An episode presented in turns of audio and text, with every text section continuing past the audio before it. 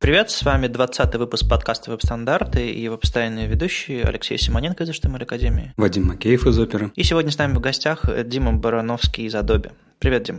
Всем привет. Мы немножко поговорим про события, как обычно. А, мы спонтанно решили провести Питер ЦСС пораньше. А, Питер ЦСС номер 5, последний в этом сезоне в Питере, собственно. А, потому что наш технический директор и он же соавтор ЦСС Хокон Виум Ли приезжает в Питер на экономический форум. И тут мы его за жабры и к нам на Питер ЦСС. По-моему, это, это победа. Притащить на Питер ЦСС соавтора ЦСС. Так что 17 июня успейте зарегистрироваться регистрироваться. Перед Хоконом будет еще два доклада. А, Алена Батицкая расскажет про образование и про то, как э, учить людей и джуниоров вообще. А, Зарема Халилова расскажет про э, адаптивные картинки и про то, как мы все еще не умеем ими нормально пользоваться. Мы также финализировали программу ВСД в Екатеринбурге. 25 июня 10 докладов. И помните доклад, про который мы рассказывали на прошлом, в прошлом выпуске? Леша его читал на Holy.js, и я страшно радовался тому, что вообще такой классный доклад у нас есть. Так вот, Леша откроет Web Standards Days в Екатеринбурге этим докладом. Так что все, кто еще не зарегистрировался или не уверен, что приедет, не приедет, обязательно как бы это того стоит. Как минимум посмотрите классное открытие.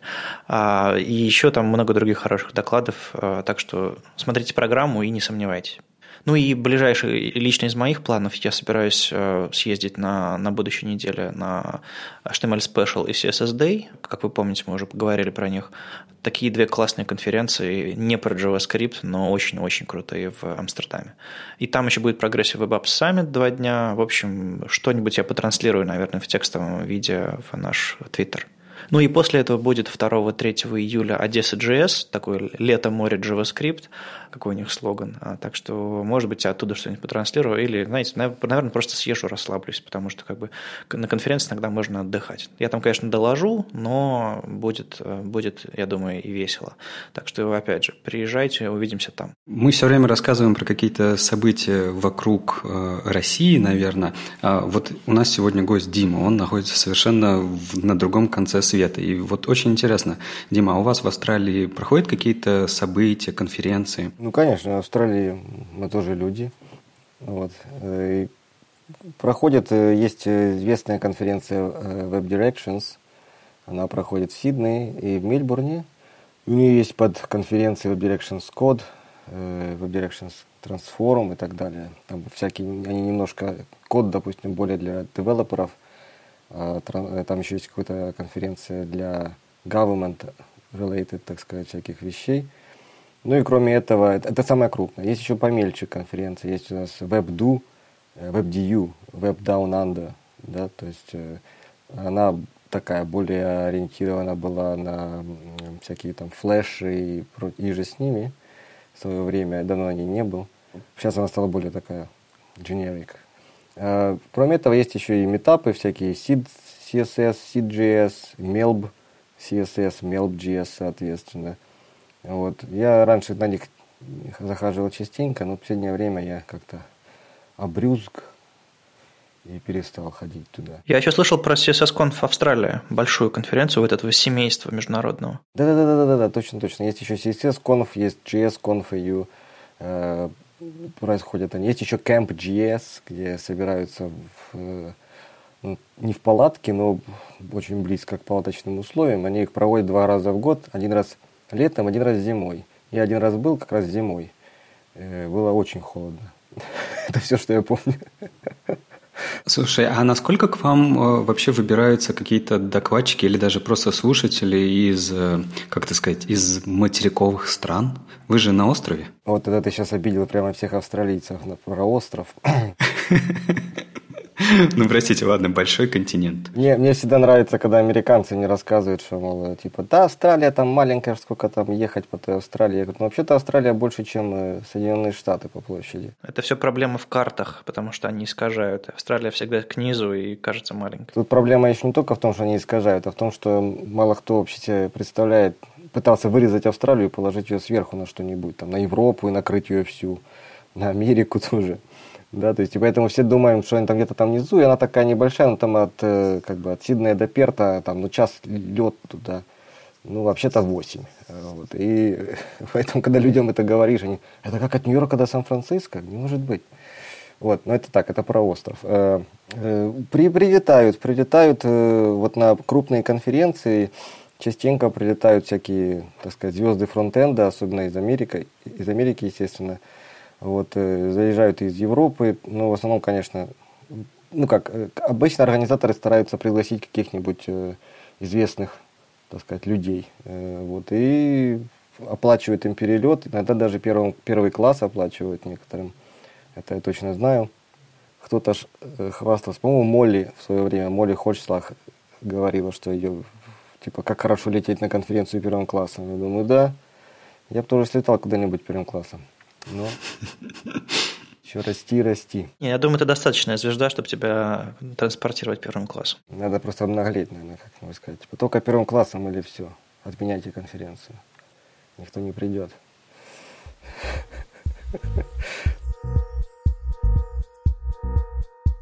Наверное, стоит рассказать о том, что на этой неделе э, зарелизилась э, браузер Firefox и Opera. Ну и Chrome, конечно же. Ну и Chrome, но он как? Он, он чуть-чуть раньше же обычно релизится. Да. Да. Ну, не забываем, конечно, про Chrome. В Firefox зарелизился 47-й, и вот э, там, на самом деле, не так много интересных изменений. Я для себя нашел только, э, наверное, свойства в CSS Display Mode, которое в рамках там медиа выражений позволяет какую-то добавлять стилизацию для э, того момента, когда у вас, например, э, окно находится в full-screen режиме, или там... Э, кстати говоря, вот эти параметры очень похожи на параметры у прогрессивных веб-приложений, потому что там full-screen, standalone, minimal UI и браузер. Так это они и есть, то есть вы задаете вашему приложению в манифесте в веб-манифесте, вот этой, в этом JSON параметров, которым оно должно запуститься, и эти параметры тут же становятся доступны в CSS через медиавыражение, то есть это оно и есть. Ну, здорово, значит, уже и Firefox, хотя это странно, Firefox поддерживает это свойство display mode, и мы можем управлять этим. А так в Firefox не так интересно, там какие-то, как обычно, JS-фичи добавили, а, но больше такие, там, большое количество исправлений. Такой, в общем-то, в принципе, проходной релиз не такой интересный для именно фронтенда. Мне понравилось то, что они продолжают развивать Web Extensions API, такую штуку, которая э, сделает их э, старую систему XUL расширений, в общем-то, ненужной, и ну, это движение в сторону стандартизации расширений в браузерах. Firefox как пионер расширений в браузерах в, в целом и как бы этого направления э, сейчас активно идет к легким расширениям на веб-технологиях без, без ерунды, ну как раз по, по модели, которая которую популяризировал Chrome. Так что сейчас это все совместимо а, с расширениями для Chrome, расширениями для Opera, там, Яндекс браузера и под подобными легкими делами. И еще совместимо с тем, что делает Edge. Они на неделе выпустили экспериментальную поддержку, вернее, экспериментальное расширение для LastPass, то есть одно из, один из главных use cases для расширений в браузерах, там, введение паролей. А, и вот сейчас Firefox двигается в этом направлении тоже, так что скоро мы можем написать одно расширение, оно будет работать во всех браузерах. И тут все внимательно посмотрели на Safari. Ну да, да, как, как, как обычно. Э, у нас уже, знаешь, по-моему, есть рубрика «Шутки про Safari», которую очень любят э, наши слушатели. Шутки про Safari за 300. Да. Мой браузер по умолчанию, кстати. У меня браузер по умолчанию Safari. У меня тоже, на самом деле, браузер Safari по умолчанию, поэтому мы тут шутим, но, но пользуемся. Да, ежики ели кактус, плакали. Угу. Был еще сдвоенный релиз, ну, потому что как бы у оперы 38, у Chrome 51, один тот же движок, тот, тот самый Chromium 51. Э, и там и мне из, из этого релиза понравилась uh, Presentation API. Это такая штука, которая позволяет вам обращаться к внешним устройствам вроде бы как проектора или вроде бы внешнего экрана. То есть сейчас у браузеров есть возможность открыть что-то в фуллскрине, но fullscreen предполагает, что это он один такой. А вот этот Presentation API, который вот появился в стабильных версиях Chromium и, у Chrome и Opera, а, это совсем другая штука, точнее, ну, похожая в чем-то, но которая позволяет э, отправлять сигнал, э, видео, какой-то элемент или страницу на внешние экраны. И это как раз вот э, сделает что-то интересное в направлении, которое, которым я интересуюсь, как автор движка для презентаций. Мне вот этот Presentation API кажется очень интересным, так что буду копаться и, может быть, еще в следующих выпусках расскажу. Как думаешь, можно будет наконец-то в шоувере сделать, чтобы был отдельный экран докладчика? Это сейчас можно сделать через хак, то есть открывать отдельное окно, и чтобы они между друг другом общались, утаскивать отдельное окно на внешний экран, раскрывать его там в полном экране и так далее. А вот этот Presentation API позволит, собственно, браузеру определять на системном уровне, что есть внешний экран, и откройся-ка на нем. Не нужно таскать окна и заниматься всякой ерундой. То есть вот это вот совсем, совсем полезная другая штука. Из других изменений э, ребята, как обычно, допиливают э, поддержку ECMAScript 6. Там у них уже 97% в этой версии, поэтому, в принципе, скоро уже во всех браузерах будет все хорошо, и можно будет забыть про вары и всякие другие старые штуки. Кстати, на этой неделе меня, есть еще рубрика отдельная, на этой неделе Вадим выбесило. Так вот, на этой неделе меня выбесили сайты, которые используют какие-то скрипты для блокировки прокрутки. А, не блокировки, а так, знаете, улучшение прокрутки. Как, как известно, на Windows нет э, инерционной прокрутки, там есть обычная прокрутка. А инерционная, это когда ваша страница вы крутите, она такая доходит до конца и отскакивает, отскакивает. Ну, как на iOS. А, естественно, все разработчики насмотрелись на Mac и на iOS-устройствах на эту красоту и хотят то же самое. А, хотя это системное поведение, и зачем его хотеть? Пользователю непривычны к нему. Ну, неважно, они вставят себе какой-нибудь jQuery плагин, который это делает прокрутку инерционную, и в некоторых стабильных сборках Opera и Chrome, которые я, у меня стоят на, на машине, а, некоторые эти сайты просто блокируют прокрутку а, с этим плагином jQuery. И в итоге получается, что я захожу на сайт, и я никак не могу попасть вниз. Я, мне приходится идти отключать JavaScript, чтобы прокрутить. Это, конечно, безумие. И вот в свете этого в стабильном Chrome появились пассивные обработчики событий как раз для для чего-то похожего. То есть можно подписываться на события Touch и на события прокрутки мыши и декларировать, что вы не собираетесь prevent default делать. И это позволит браузерам оптимизировать эту прокрутку и не ждать каких-то там сюрпризов. А, то есть такая более, более э, оптимальная подписка на подобные события. Ну и, конечно, мы не могли обойти стороной э, релиз jQuery 3.0, Конечно, им сейчас, наверное, все меньше и меньше пользуются, но тем не менее, мне кажется, есть огромная армия э, поклонников jQuery, с помощью которых они делают сайты каждый день. А, что можно сказать про третью версию? Ну, во-первых, у них э, поддержка немножко изменилась, это теперь точно E9+, они убрали все старые хаки а, и оставили только новые. Вот другой вопрос, я уже второй раз встречаю в релизе э, штуки, что пишут, что и мы поддерживаем там Chrome, Edge, Firefox, Safari, текущую текущую версию и версию минус один, а оперу только текущую. Вадим, мне кажется, мне кажется, тебе нужно поработать с этими ребятами, потому что, может, они не знают, что э, это тоже Chromium, и тоже можно было бы текущий минус один ставить. Я не знаю, в чем нюансы. Э, могу сказать только то, что бывает, что в зависимости от характера фичи какой-то, мы не просто получаем ее бесплатно, э, обновив движок Chromium в опере, нам приходится реализовывать какой-то интерфейсный слой. Допустим, есть фичи, которые, не знаю, есть какой-то бордер радиус условный. Мы, мы получили обновление, мы его внедрили, автоматически он заработал. А есть фичи типа геолокации, которые требуют мало того, что доступа к, мало того, что провайдера, который даст, собственно, эти геолокационные данные. То есть, когда мы внедряли еще в Presto, нам пришлось заключить контракты с Google, чтобы они нам выдавали нужные данные. А есть еще ведь момент, что нужно нам какой-то кусок интерфейса показывать, какие-то кнопочки, какие-то, когда мы делаем notification, э, сейчас уведомления на десктопе, нам нужно ведь еще провязываться с системными фреймворками. То есть иногда требует интерфейсного решения, и мы иногда запаздываем с этими интерфейсными решениями или решаем сделать их по-другому, потому что мы все-таки другой браузер. Мы получаем только движок, а не просто автоматический браузер на халяву. Ну, ну то есть э, тебе кажется, что это нормально? Мне кажется, что, может быть, они действительно действительно что-то путают, или просто им так проще. Наверное, может быть, они просто ориентируются на рыночную долю и говорят, что с такой-то рыночной долей текущая версия, а с такой-то рыночной долей текущая и предыдущая.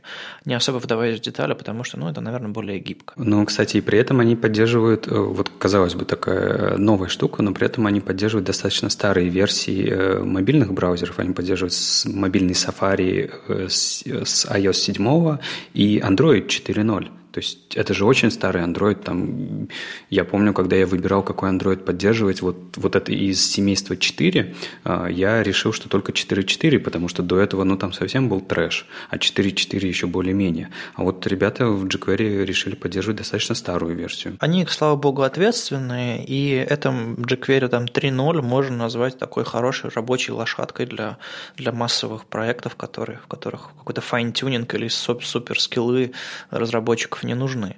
То есть, нет, мне, не кажется, что jQuery никому не нужен. Мне кажется, это хорошая штука, которую, в принципе, можно использовать. И чем, чем больше растут версии, тем, тем привлекательнее она кажется, потому что она легчает. А тем более сейчас появилась версия Light. Slim. Light Slim. Ну, в общем, брендирование. А там нет ни Ajax, ни эффектов плавного скрытия и прочей, прочей ерунды.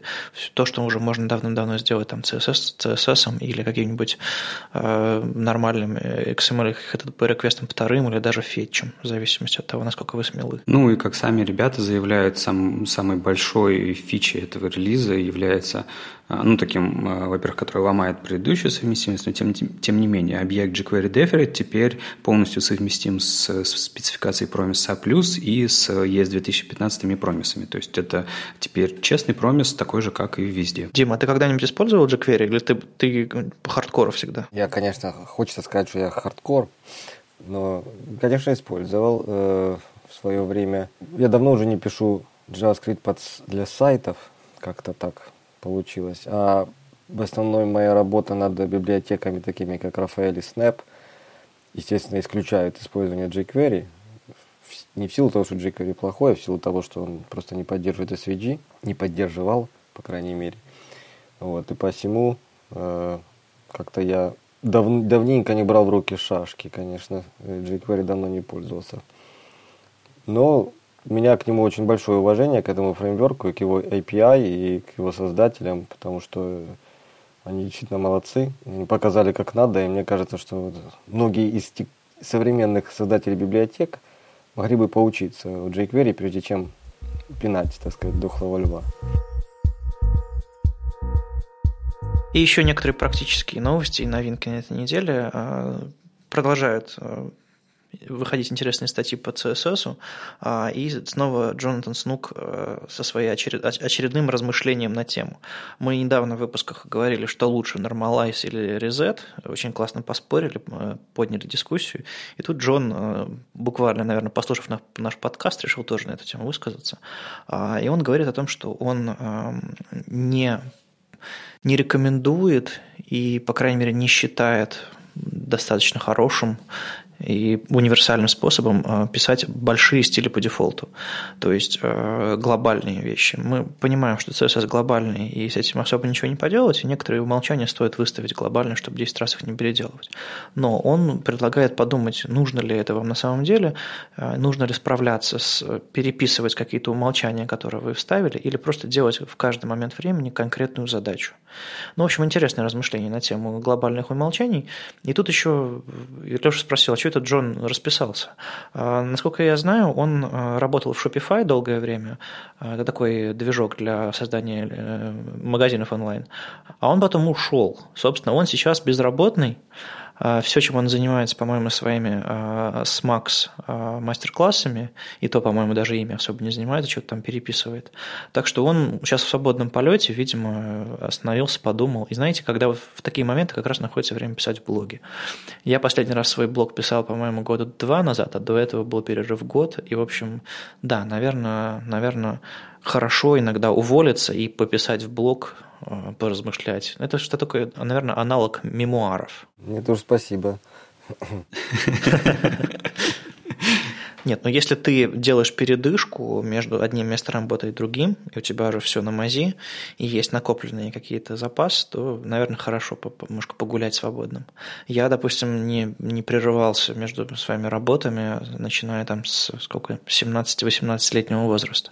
Поэтому надо, наверное, как-нибудь. Знаешь, тут, кстати, в тему вот этой статьи э, Джонатана Снука э, было интересно прочитать похожие размышления вот как раз в следующей статье, где ребята рассказывают про фронтенд BBC спорта, про то, что они там делают. И одно из вещей, про которые они рассказали, они тоже говорили о том, что они э, не любят лишний раз сбрасывать э, стили по умолчанию. То есть они стараются это делать там, где это только необходимо. То есть вот прямо как э, Джонатан сказал, и совсем э, не так, как мы недавно спорили, что выбрать ресет или нормалайз. И, в принципе, их идеи, они, ну, они тоже хорошие, это тоже мнение, что типа мы не приносим с собой ресет CSS или нормалайз CSS в проект просто по умолчанию, а мы вообще-то думаем головой и сбрасываем стили только там, где они правда нужны. Ну, э, этот э, опус на медиуме про то, как они делают BBC Sport, хорош, наверное, не тем, не только мнением про, про всякие глобальные вещи, а в принципе подходом, который использует огромный медиахолдинг для создания своих э, веб-интерфейсов. И там довольно интересно прочитать про то, что как бы они, они крепко, крепко подсели на BEM, они крепко сидят на SAS, а, и вообще как они подходят к, к интерфейсам. У них есть собственный фреймворк, не фреймворк, такая библиотека договоренностей и кусов, кусков интерфейсов. Называется GEL, GEL, GEL, Global Experience Language, по-моему. Да. И а, они, а, у них есть там система типографики, система система сеток, э, там, раскладок и всего на свете. И это очень напоминает мне то, что сделали, то, что сделали в Яндексе внутри. А, это называлось Лего всегда, неофициально, потому что Лего принадлежит другой компании э, термин э, и права на него. А, и, в общем, они разработали, судя по всему, собственную библиотеку интерфейсов и используют на всех проектах. Еще мне очень понравилось, и это звучало в, в рассказе а, Антона Виноградова на Питер CSS однажды про дизайн системы, то, что они используют всего 9 килобайтов CSS – для 80% интерфейсов. Ты видел эту штуку про important? То есть э, ребята у себя используют э, important, они его не боятся, они ссылаются ну, там, на Гарри Робертса, который писал, что типа насколько важен э, important. И э, они там вообще приводят статистику, что у них вот э, low-level классы, как они их называют, utility классы, они все содержат, э, у каждого свойства есть э, приписка important, и у них их 700 штук. И когда они рассказывают даже другим своим отделам, там все в шоке, все в таком типа, да ладно, это же вообще невозможно. Но при этом ребята вот настоящей практики, они говорят, мы уже два года с этим живем, и у нас не было ни одной проблемы с импортантами. Ну, об этом можно дискутировать, но мне очень нравится одна мысль в их статье про то, что э, они стараются не делать э, максимально идентичный интерфейс во всех браузерах, а делать просто вещи, которые быстро и хорошо работают. Э, и там есть мысль, мол, заметит ли пользователь разницу в 2 пикселя? Вряд ли. Но пользователь точно заметит э, тот CSS, который вы пропихиваете дополнительный, чтобы во всех браузерах эти 2 пикселя отобразились одинаково, а то и экстра обертки HTML какие-нибудь. Поэтому задумайтесь, что важнее, 2 пикселя или 2 килобайта CSS, например, лишнего. Больше дзена, больше дзена в веб. В общем, должны ли сайты выглядеть одинаково во всех браузерах? Нет. И тут, конечно, хочется опять вспомнить, что где же наши медиа-холдинги, которые рассказывают про их внутренние системы. Еще была интересная штука на этой неделе про типографику. Мы что-то давно не говорили про типографику. А, она, конечно, ориентирована на западную типографику, и там все, все термины по-английски, у нас все немножко по-другому. А, но э, разобраться в том, что такое кернинг, э, всякие элементы шрифта, высота строки или там просто кусочки букв, а, если вам интересна типографика. Вот в этом анимированном руководстве Type Terms э, удобно очень будет и красиво. Ну и, в принципе, интересно поразбираться, как эта штука устроена. Там все с анимацией, с подписями и так далее. То есть идеальное руководство, не знаю, бросьте ссылку своему дизайнеру, он точно порадуется, если уж, если уж вы не увлечены так сильно. Насколько я помню, там на SVG сделано, да, основная. Ну, скорее всего, потому что сделать такое на растре, это нужно очень много всего, всякой, всякой ерунды нарезать, а на SVG можно все это программировать удобно. Нет, вы знаете, там, э, там SVG и правда SVG и правда используется, но он там нарезан на маленькие кусочки, а так там все распихнуто по дивам, и они и используются. Но это скорее от недостатка образования, мне кажется. Ну, может быть. А как бы ты реализовал это сам, Дим? Уж точно не распихивал бы все по дивам. Взял бы один большой SVG, сделал бы его индексной страницей и засунул туда бы Snap SVG какой-нибудь? Не, ну не надо бросаться в крайности, даже когда скоро не будет никакого, будет один сплошной SVG везде. Не, ну что, тоже бы были бы кусочки, но я уверен, что у меня было бы меньше этих SVG кусочков, если бы я делал. Ну и, опять же, так как SVG такая штука, никто их, его толком не знает, а те, кто знают, э, тоже не уверены, что знают. В итоге есть всего, там, я не знаю, 5-6 человек в мире, которые не боятся с ним что-то делать. Ну, это я утрирую, может, не 5-6, а 50-60, но все равно мало в процентном отношении. И поэтому даже когда бывает, я часто замечал, что вот люди хотят что-то сделать, они, вот SVG, это, вот, вот нам нужно SVG. А кто знает SVG? А никто не знает. Ну, давайте как-нибудь. Ну, и как-нибудь получается вот через дивы. То есть, потому что с SVG я боюсь делать, а вот с дивами я знаю, что будет работать. Поэтому я делаю, чтобы работало. И, в принципе, сказать, что это неправильное решение, ну, ну нельзя, но просто оно как-то не очень кошерное. Конечно, можно было бы сделать это и покрасивее. Но это уже, знаешь, такие изыскания из серии, как это сказать, чтобы приличным словом. Ни к чему это. Можно и так, можно и так. Красиво, красиво, работает, работает. Замечательно, молодцы. В общем, я думаю, можно всем посоветовать быть немножко посмелее с СВГ. Эта штука широко достаточно поддерживается, и можно сделать без девов. Веб – это будущее. Веб всегда будет будущим. Но здесь есть проблема. Мне нужно запускать продукты сейчас. Так закончил свою статью Эрен Хаммер, которая называлась «Чертов открытый веб». По-моему, она рождает такую замечательную дискуссию, о которой можно поговорить. Да, мы давно говорим э, про всякие прогрессивные веб-приложения, про то, что веб побеждает и все такое. А, и, в общем-то, да, мы все такие евангелируем изо, изо всех сил. А, у нас есть практика, которым нужно свой маленький стартап вывести быстренько в толпы, проверить идею, заработать денег и, в общем-то, смело, смело продать свой проект кому-нибудь. Ну, есть и такие ребята, которые не просто распространяют информацию, а запускают что-нибудь такое сиюминутное. В статье Эрона Хаммера э, про чертов открытый веб, э, в общем-то, он эту идею и раскрывает. Прежде всего, статья замечательна количеством слов, слов «фак» и других э, прекрасных ругательств, которые он использует. И она, конечно, добавляет перца в статью, и, естественно, ее там весело и интересно читать, ее, естественно, ретвитят, репостят и так далее. Потому что какой смелый чувак, он использует слово «фак» много раз. Но смелость его еще не в этом. Он открыто признает, что для некоторых ситуаций э, кросс-браузерное решение, стабильное сейчас, вот особенно в новых технологиях, типа прогрессивных веб-приложений там, и прочих, прочих сайтов легких, пока еще не настолько стабильное и не настолько отлажено, как э, нативные приложения. У нас на этой неделе была новость про то, что британское правительство отказалось от нативных приложений для платформ типа iOS и Android, потому что это очень сложно поддерживать.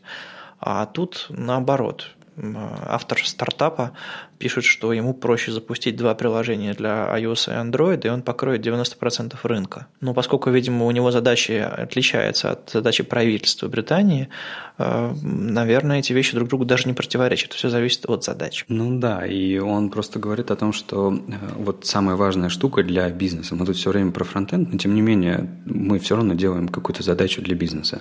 Нативные приложения, они для бизнеса предсказуемые. То есть э, он понимает, кого ему нужно найти, где ему нужно его найти, э, и что будет входить в разработку, когда она будет доделана и так далее. С веб-приложениями все сложнее, потому что браузеры обновляются чуть ли не каждый месяц, и все время что-то может сломаться. Может сломаться, может не сломаться, нужно отслеживать огромное количество браузеров. И вот это вот все, это большое усложнение для твоего веб-приложения. А по стоимости специалистов они сейчас вообще практически не отличаются. И вот вопрос э, от такого вот бизнеса. И зачем им это, эти веб-приложения, если все так сложно? Но с другой стороны, мы же имеем ту же самую ситуацию на рынке устройств. Вот у меня сейчас передо мной валяется iPad Pro, на котором половина приложений, которыми я пользуюсь, до сих пор не обновились под новый экран. А по сути, что нужно было сделать разработчикам сайтов? Ничего. Просто браузер показывает сайт, какой он есть. А разработчикам, не знаю, приложения ВКонтакте для, для iPad а, пришлось перерисовать интерфейс заново, э, скачать новый Xcode, убедиться, что все собирается, что все новые фичи используются, а потом еще внедрить фреймворк, который позволяет использовать разделение окна на две части, вот это все. А я просто открываю встроенный браузер Safari или там Opera или любой другой браузер, который мне нравится. Но они все на WebKit, что поделаешь. И могу использовать любой сайт прямо сейчас, неважно, задумался ли владелец сайта о размере моего устройства. Ну, ты сейчас просто, получается, говоришь о том, что э, у нас не появляется новых браузеров. Ну да, то есть потому что эта ситуация схожа с появлением новых браузеров, вот эти вот новые устройства. Это ведь не обновление там того же самого iOS, это именно появление совершенно нового продукта. В брау- с браузерами такого не происходит. Мне кажется, речь скорее о, размерах экрана, о форм-факторе устройства.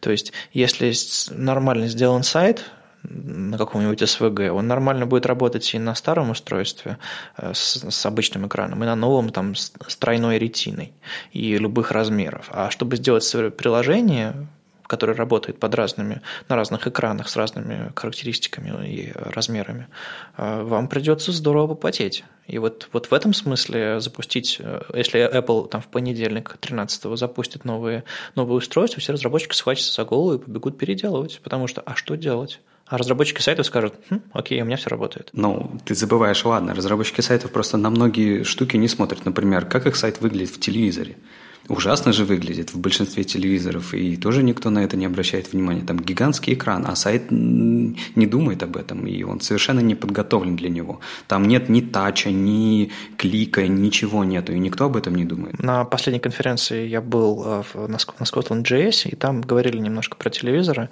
и мне очень понравилась реплика одного из докладчиков, я могу сейчас немножко переврать, но суть сводится к тому, что телевизор – это просто телефон – который вы не можете трогать, и он находится далеко от вас. То есть, если вы сделали на сайте управление с клавиатуры, если вы адаптировали свой сайт под условно мобильный телефон, повернутый э, горизонтально, значит, ваш сайт будет работать на телевизоре. Все. Там еще есть нюансы с э, JavaScript и с поддержкой и с прочими всякими. Ну да, там очень слабенькое железо обычно, но и на телефонах тоже железо тоже не супер. Я к тому, что с точки зрения экрана, с точки зрения управления тачем и всем остальным, это телефон, который далеко и который вы не можете трогать. Очень классная была аналогия. Я имел удовольствие как-то работать э, для компании, одной австралийской компании телевизионной. И там э, был департамент, который занимался вот именно разработкой интерфейса для телевизора. Да, и вот они делали это на веб-бейс, так сказать, был этот интерфейс. И я помню, меня, меня отправили как эксперта по JavaScript к ним на помощь, потому что у них там все было очень-очень медленно, и мы там занимались оптимизацией перформанса.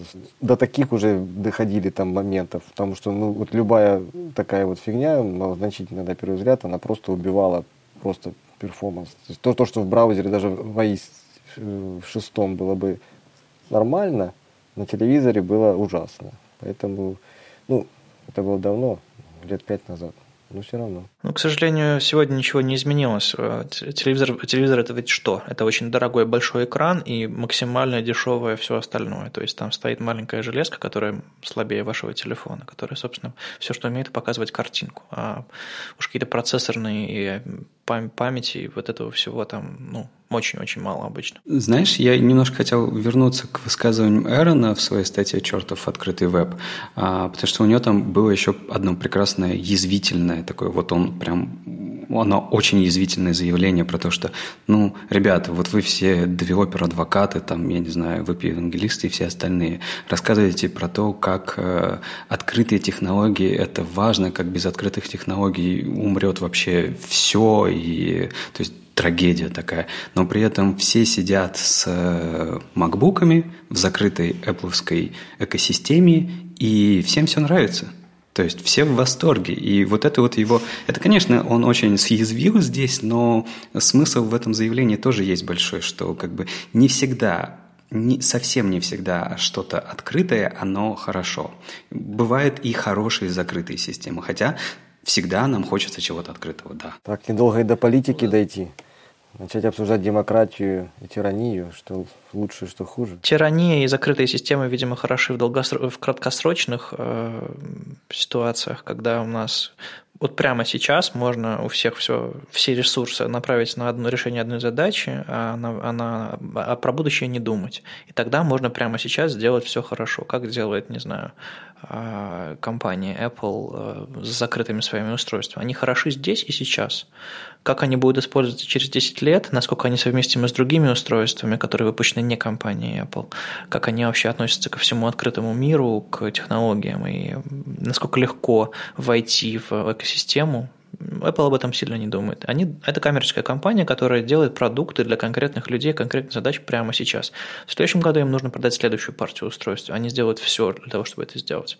Открытый веб – это немножко другая идея. Это, это даже не столько, не столько коммунизм, жалко, у нас нет Оленьки сегодня, она бы поговорила с интересом об этом.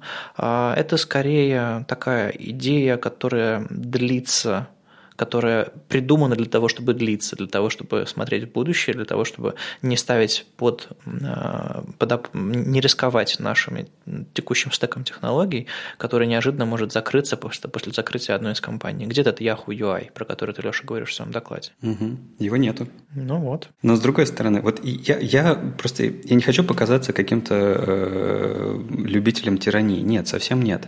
А, я тоже за открытый веб, но при этом я вижу и противоречия я вижу, что э, вот ты говоришь, э, открытый веб – это штука как бы на долгую игру, там, на перспективу, это хорошо там в будущем, даже, может быть, в, ск- в скором будущем, прямо сейчас. А типа закрытая система – это когда корпорация делает для себя что-то. Но подожди, кто стоит за открытым вебом? Это те же самые корпорации. Google что не корпорация?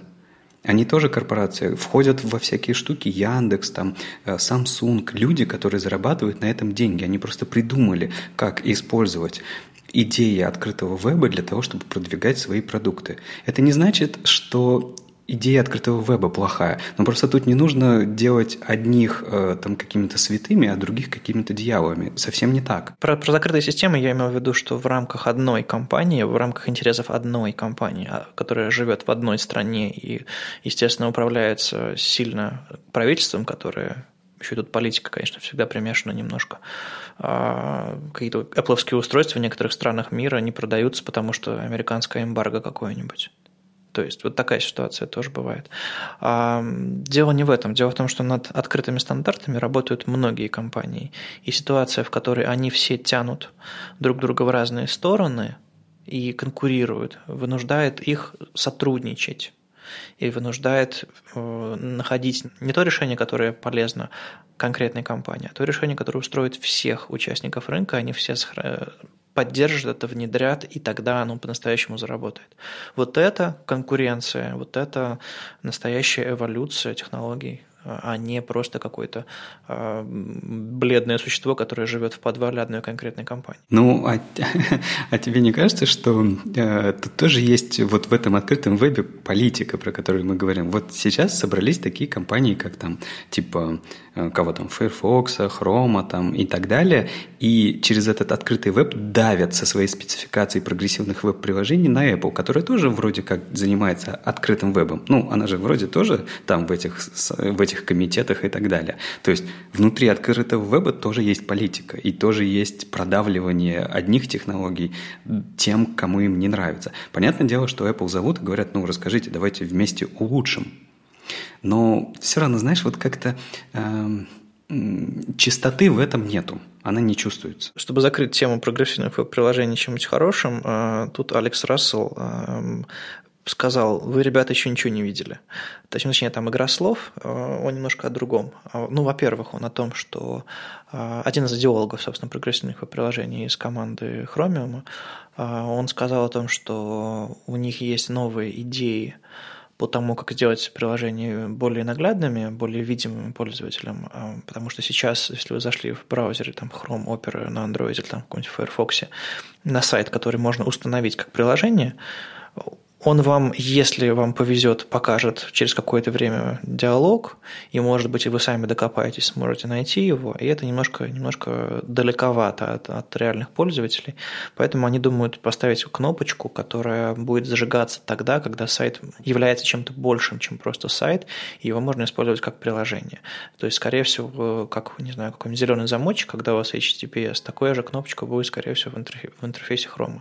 Мы, вот ребята сейчас из Opera, которые разрабатывают оперу для Android, думают, э, как бы сделать что-то похожее, что-то такое же, что сразу говорят о том, что сайт это, не, это чуть больше, чем обычный сайт. Ну и в частности, Алекс еще говорит о том, что идея вот этого всего прогрессивных приложений, которые кажется, что Google, Google пушит со, со, страшной, со страшной силой, но это не только Google, это еще Samsung, это еще Firefox, это, в общем-то, много других игроков. А, она в самом зачаточном состоянии. И мы сейчас только пытаемся найти способы для того, чтобы правильно перейти от модели сайтов к модели приложений или сделать такие сайты, которые будут одинаково хорошо быть и сайтами, и э, приложениями. Ну, то есть мы экспериментируем, поэтому давайте критиковать, давайте писать э, матерные статьи и давайте обсуждать только так мы сделаем вместе что-нибудь интересное, и что подходит для нас всех. Может быть, мы все эти э, минусы кросс-браузерности этой дискуссии и закроем, о которых жал, на которых жалуется вот этот дерзкий автор. Ну и, наверное, стоит перейти к самому главному, зачем мы позвали Диму, это обсудить, э, обсудить компанию Adobe и как у нее дела. Кстати говоря, а как, как правильно, Adobe или Adobe? Adobe. Ну, так вышло, что когда компания Adobe, Adobe э, пришла в Россию, никто особо не знал, как правильно это читается, и, в общем, долгие годы было распространено чтение Adobe, потому что все думали, что конечное «е» не читается, и вообще там нет никакого «э». Ну, а потом пришел Дима, и все, всем выступил с докладом, и все узнали, что это Adobe. Надо признать, я думал, что Adobe и Nike считаются Adobe и Nike. Оказалось, что я не прав. А, в общем, а, Дима давно работает в Adobe, э, в Adobe. А, и чем же ты занимаешься, Дима? Расскажи в двух словах. Или как ты менялась ли твоя роль в этой компании за, за последние годы, вот с начала твоей работы? Да, менялась. Я работаю уже 4 года в Adobe. Э, э, меня туда пригласили на работу, и как бы я согласился. Вот. Э, я работаю удаленно, потому что в Австралии как бы есть офис, конечно, компании, но здесь нет практически инженеров. В основном здесь всякие по продажам, маркетинг и прочее, прочие паразиты.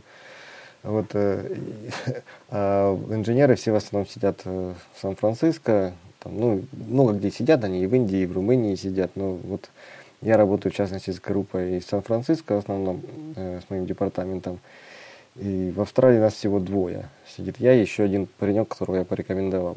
Э, работал я раньше, начинал, когда я только начал, мы был веб-департмент, и мы занимались именно вот развитием веба и фронтенда и прочего, прочее. И я делал всякие прототипы, чтобы показывать э, наши, так сказать, достижения в, обла- в области расширения разных стандартов CSS и прочих стандартов. Вот. И как бы работа была, в принципе, неплохой, но как-то вот не чувствовалось, что я что-то меняю кардинально в жизни веб-разработчиков. И вроде как и возможности есть знаешь, большая компания, я тут, по идее, могу размахнуться, а на практике получалось, что как-то, в общем-то, нету как это, импакта. У Adobe даже был сайт, я помню, adobe.com slash html, по-моему. html.adobe.com, да. Там Divya и другие ребята занимались каким-то продвижением технологий, разработкой чего-то. Adobe участвовал в разработке Chromium и WebKit. Всего-всего, да. Divya из Adobe ушла в Apple, Надеюсь, это не секрет, я не знаю, может, это секрет. Все, что связано с Apple, секрет. Конечно. Точно, точно. С тех пор я про нее поэтому ничего не слышал. Как ушла и все, как в болото канула. Вот. Э, почему она ушла, в частности, я думаю, потому что не так давно руководство решило, что, наверное, с вебом мы достигли всех поставленных целей, а пора заняться чем-то другим. И, и вот идея была сделать приложение, которое бы сделало дыру, как считалось в экосистеме Adobe.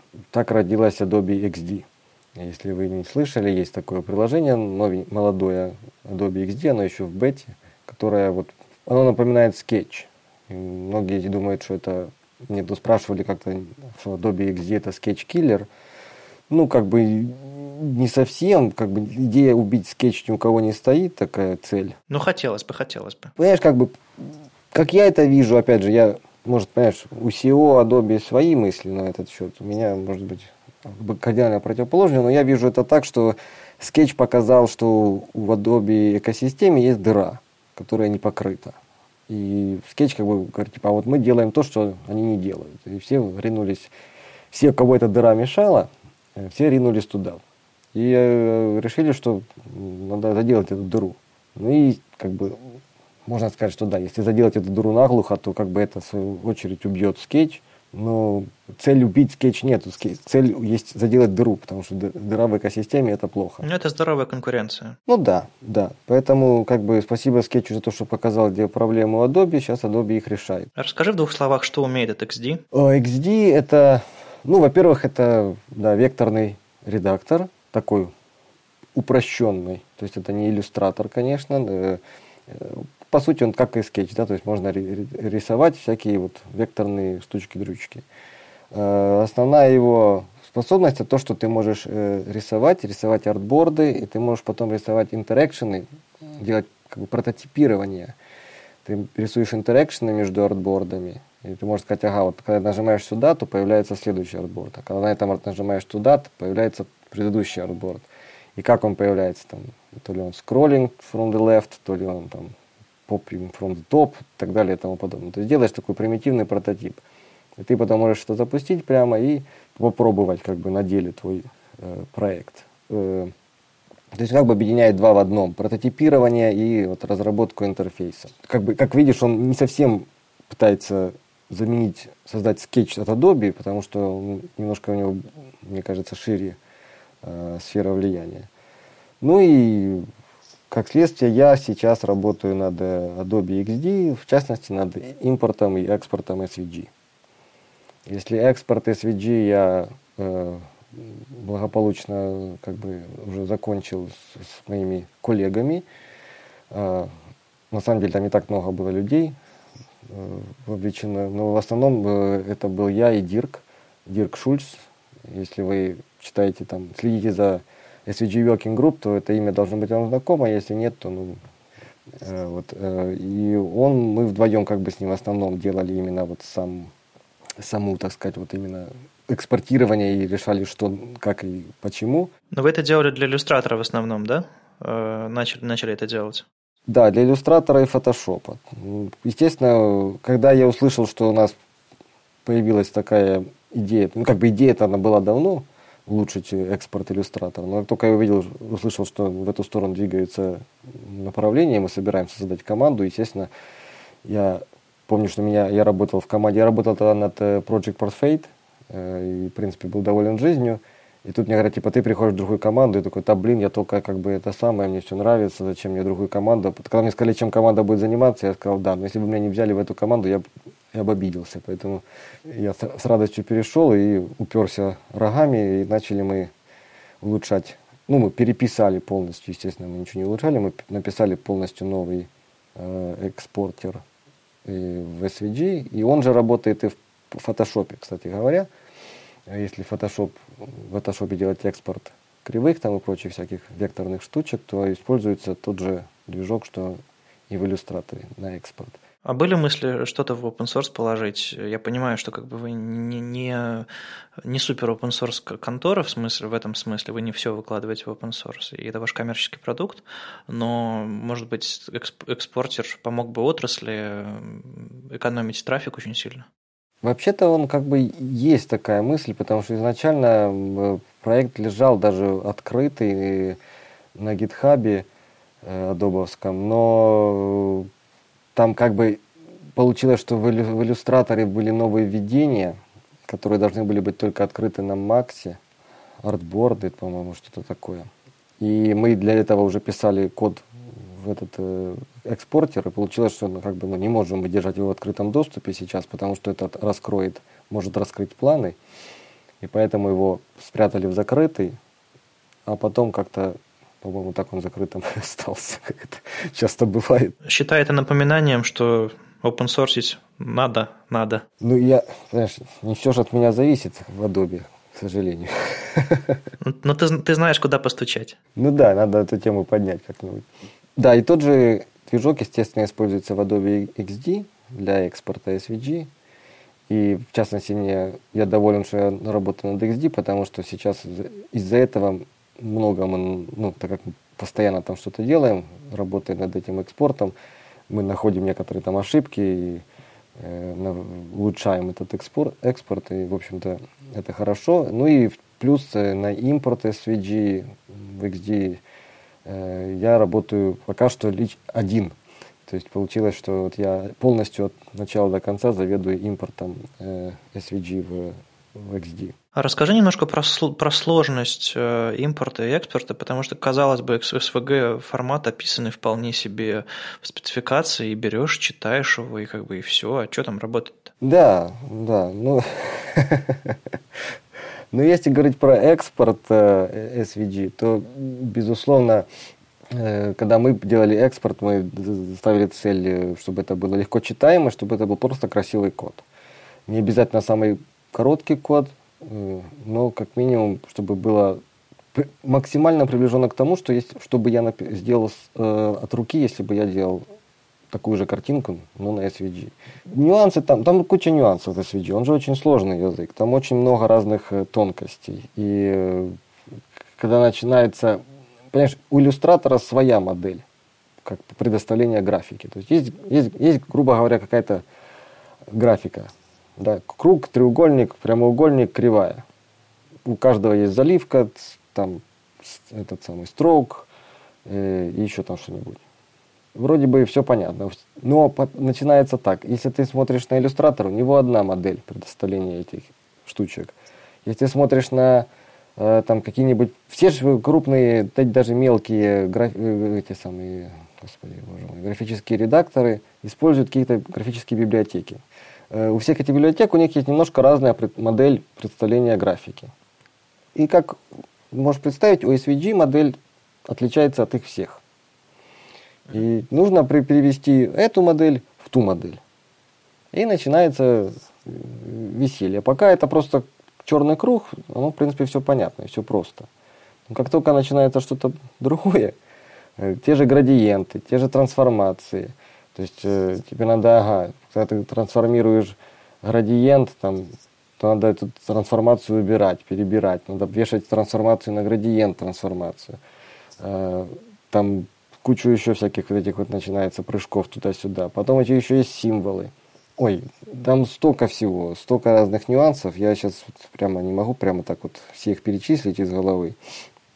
Но там куча проблем возникает. То есть по отдельности все просто, а как только начинается комбинация вещей, то начинается здорово. Экспорт, конечно, проще, потому что все-таки экспорт ты контролируешь, что ты рисуешь. То есть, допустим, мы знаем, э, что у нас группы э, в иллюстраторе не могут обладать никакими свойствами. Не могут на группе быть ни фил, ни строк. Никогда. И мы, как бы зная это спокойно живем, зная, что мы можем спокойно экспортировать филы, мы знаем, что никакого там каскада не произойдет. Никто там ни от кого, ни от кого фил не унаследует. И это, конечно, облегчает жизнь. Когда же ты импортируешь SVG, то может быть все что угодно – Абсолютно. Давай вернемся к экспорту. Э, ребята из Bohemian Coding, которые делают скетч, они э, сделали недавно плагин для экспорта. Ну, во-первых, они улучшили свой обычный экспорт в скетче, он стал как бы пооптимальнее немножко. А они еще сделали дополнительный плагин, который, по сути, прогоняет э, экспорт SVG каждый раз, когда вы экспортируете его, через SVGO, утилиту, которую написали ребята из Яндекса, и сейчас Лев Солнцев поддерживает. А почему вы не взяли SVGO? Вы написали лучше, хуже или просто у вас другая задача? Там с СВГО, ну, во-первых, э, честно говоря, я извиняюсь, но меня вот это СВГ ужасно коробит. Ничего не могу с собой поделать. SVGO. SVGO, э, Сейчас будет говорить, типа, вот выпендривается, думает, что иностранцем стал. Э, SVGO, у него другая задача. И, честно говоря, все зависит от того, для чего ты рисуешь SVG. Если ты просто хочешь получить картинку, ну, векторную, то, в принципе, SVGO это супер-пупер классное решение. Но если ты потом хочешь что как-то скриптовать, и тебе нужно, чтобы здесь была пустая группа, здесь тебе нужно, чтобы здесь был пустой текст, тебе нужно, чтобы вот это было вот так. И зачастую SVGO может делать э, оптимизации, которые, в общем-то, ну, не помогают, а вредят. Ну, он иногда склеивает э, два паса или там много пасов в, в один, чтобы описать по-другому их. С точки зрения размера файла это абсолютно оправдано. Но с точки зрения семантики, которую я вкладывал в файл, когда я его делал, это полное издевательство надо мной. Понимаешь? Поэтому SVGO это здорово, но это не то, что должно происходить само по себе. Это то, что я должен говорить. Типа так, а теперь я хочу его сжать. Окей, хочешь сжать, сжимай. Не хочешь сжать, не сжимай. Э, у нас была мысль включить его в как бы как опцию, то есть ты можешь там галочку поставить на экспорте, но тебе за SVG это все. Но не помню. Там у нас есть legal department, который занимается всякими этими third-party э, библиотеками, насколько мы их можем встраивать или не можем встраивать. И зачастую даже там Точно не скажу, не помню просто, почему мы не сделали этого. Ну, там, скорее всего, вполне нормальная лицензия, это какой-нибудь MIT какой-нибудь. Не должно быть проблем с лицензиями, но не помню. Ну, я понимаю, это, это, это сложная и скользкая дорожка. Да, то есть мы стараемся избегать включения, не, не потому, что, знаешь, как бы не изобретено здесь э, синдром, а потому что вот всякие эти легальные прочие заморочки, это, это продлевает процесс, продлевает он значительно, потому что ну, в общем, точно не скажу, но, по-моему, это одна из причин была, не, не, не основная. А, мы писали свою оптимизацию, естественно, ну как оптим, свою оптимизацию. То есть мы не пытались скопировать SVGO или там как-то его сделать. То есть я всегда считал, что ну, вот если тебе нужно SVGO, ты всегда можешь взять и прогнать потом файл через SVGO. Как бы никто же тебе этого не запретит. Ну да, Photoshop ведь не, не, не пытается прогонять э, все PNG-шки, которые он экспортирует через PNG out какой-нибудь, потому что он там ресурсоемкий очень. Ну да, то есть это как бы никто тебе не запретит. И даже есть, по-моему, плагин для иллюстратора, который это делает, кстати говоря. Э, записывает, и ты можешь делать сразу из видео, не, выходя, не отходя от кассы. Смысл был сделать, чтобы было действительно да, были оптим... мы делали некоторые оптимизации внутри файлов, когда экспортировали, то есть убирали дефолтные значения атрибутов, к примеру, там fill там, где он не нужен. Если у тебя есть fill то зачем его писать, как бы он и так fill. Вот потом другие, то есть там дефолтные там матрицу, опять же, убирали, если она схлопывается в э, Identity Matrix, тоже ее там в трансформациях убирали. Трансформации старались тоже сделать более русскоговорящими вместо того, чтобы писать metrics, тра-та-та-та-та-та, писали, что это, если мы видим, что это translate просто, то пытались ее сделать в translate. То есть, ну, э, оптимизация кривых – это отдельная большая тема. В итоге экспорт получился очень-очень достойный. Я частенько его использую как основной. А, у меня единственное, что мне приходится постоянно удалять руками, если в SVG, который я открыл в иллюстраторе, не было тайтла, при экспорте он появится с, с именем файла, по-моему и это как бы немножко достает. Ну, даже не знаю, что сказать на этот счет. Ну ладно, это такой был баг-репорт в прямом эфире. Я бы вас хотел, если вы не против, перевести чуть-чуть в другое русло. А, во-первых, я хотел сказать огромное спасибо, Дима, тебе за твою работу, потому что мой опыт э, работы с векторной графикой начался с твоих библиотек, с Рафаэля. И тогда это было, по-моему, вообще невероятно круто. Как бы в вебе ничего такого не было. Плюс один. Вот, поэтому сейчас ты тоже делаешь крутые штуки, но уже такие в рамках редакторов. И мне вот ты, э, ты работаешь в компании Adobe, и мне интересно а, вообще, как вы ощущаете, то есть сейчас вы поговорили с Вадимом про конкуренцию с э, другими редакторами, там, типа скетча. А мне интересно, а, чувствуете ли вы конкуренцию с такими штуками, как Avacode, э, там, MaxPal там, и так далее, Webflow и вот такими штуками, потому что ведь у вас э, в Adobe есть, во-первых, ну, очень-очень старый продукт типа Dreamweaver, Но помимо этого, э, Adobe ведь принадлежит Brackets, редактор для, то есть обычный редактор кода, и им на самом деле пользуются очень многие люди. Это такой конкурент Sublime и Atom, и он принадлежит вам, и вы туда пытаетесь всякие интеграции с макетами в PSD сделать. То есть тоже ведется какая-то работа для фронтенда. Мне вот интересно вот это направление. То есть а, почему вы его выбрали? Ну, во-первых, надо сделать дисклаймер, что я как бы не являюсь менеджером в Adobe и не являюсь тем, кто принимает решения, и даже тем, кто общается с теми, кто принимает решения. Я, по сути, своей кодер, да, э, хотя у меня есть очень как это fancy title в Adobe, но по сути это я кодер просто. И у меня есть определенные мнения на определенные решения, но они могут полностью э, отличаться от мнения, так сказать, Adobe как компании. Потому что, не, не потому, что я тут там скрываю что-то, а потому что я просто не знаю, банально. Э, Brackets – это один из тех продуктов, который был создан как раз в период, когда мы были заинтересованы в вебе особенно сильно. И он действительно мне, кстати, очень нравился. Он, я на нем на него, на него пересел, очень долго на нем сидел. Вот, э, вполне себя комфортно, кстати, чувствовал. Э, брекетсом, мне, мне, мне очень понравилось, когда вышел Атом, и все начали кричать, типа, вау, как круто, типа, вот наконец-то появился редактор. Я смотрел, говорю, да это же брекетс, просто от гитхаба. И когда я говорил, типа, ну а чем он вам нравится, чем он лучше, чем брекетс-то? Ну это же от гитхаба. Ты что, не понимаешь? Это же гитхаб. Я говорю, подождите, подождите. То есть вы хотите мне сказать, что э, инструмент, написанный компанией, которая занималась Э, только разработка онлайн-сервиса будет заведомо лучше, чем инструмент, написанный компанией, которая известна тем, что создает инструменты. Я не вижу логики в этом, но бог с ним, как говорится. В принципе, они оба как бы хороши, и я не думаю, что Brackets был написан как э, своего рода конкурент. Я помню, что эта идея была, она летала давно, витала в воздухе. И я э, знаком с ребятами, которые раз, разрабатывали брекетс и занимались этим продуктом. Конкуренция от разных э, прототипных систем, я, я думаю, чувствуется в компании. И в частности, Adobe XD пытается за, за, закрыть эту нишу. Avacode, э, в общем-то, это тот же самый Project Portfate, и он, да, встроенный в брекет, что вы можете прямо из фотошопа там собирать всякие там значения CSS, а прямо в себе в CSS, и все это очень удобно и быстро. Трудно сказать. И во многих местах конкуренция на самом деле не чувствуется. Adobe это такой монстр, которому, в общем-то, знаете, как э, у носорога плохое зрение, но это уже не его проблема. Вот э, так и в Adobe. Это, учитывая его размер, в общем-то, оно у нас у компании столько клиентов, что вот многие вещи, которые, казалось бы, должны вызывать там, опасность, а зачастую не вызывает. У меня, такое чувство возникает. Было ощущение в какой-то момент, что вы здорово повернулись к вебу лицом.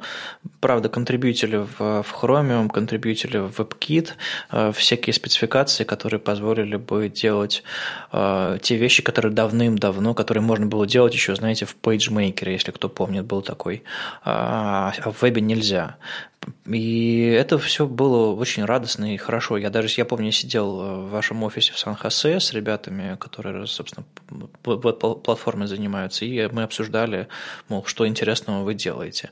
А потом вот это вот все направление немножко свернулось, и вы снова смотрите больше на дизайнеров, чем на разработчиков немножко грустно, но опять же, это то, то, в чем вы хороши, то, чем вы известны. Вадим, я тебе точно говорю, это проблема из-за CSS регионов. Может быть, может быть. Но да, все правильно, так оно где-то и есть. Потому что дизайнеры все равно остаются основным, основной аудиторией для Adobe как для компании. Мне это самому, честно говоря, вот лично мне не очень приятно, потому что я веб-разработчик, и в компанию я пришел, когда она именно была повернуто к вебу, и меня нанимали в этот момент, и как бы для этого вроде как бы и нанимали. Не скажу, что я как бы огорчен тем, что мне приходится работать над продуктами, потому что мне кажется, что работа над иллюстратором, над экспортом SVG, это, как ни странно, большой внос в веб именно, несмотря на то, что как бы иллюстратор не совсем веб-продукт, делает веб-ориентед какие-то вещи, но экспорт SVG из иллюстратора это важный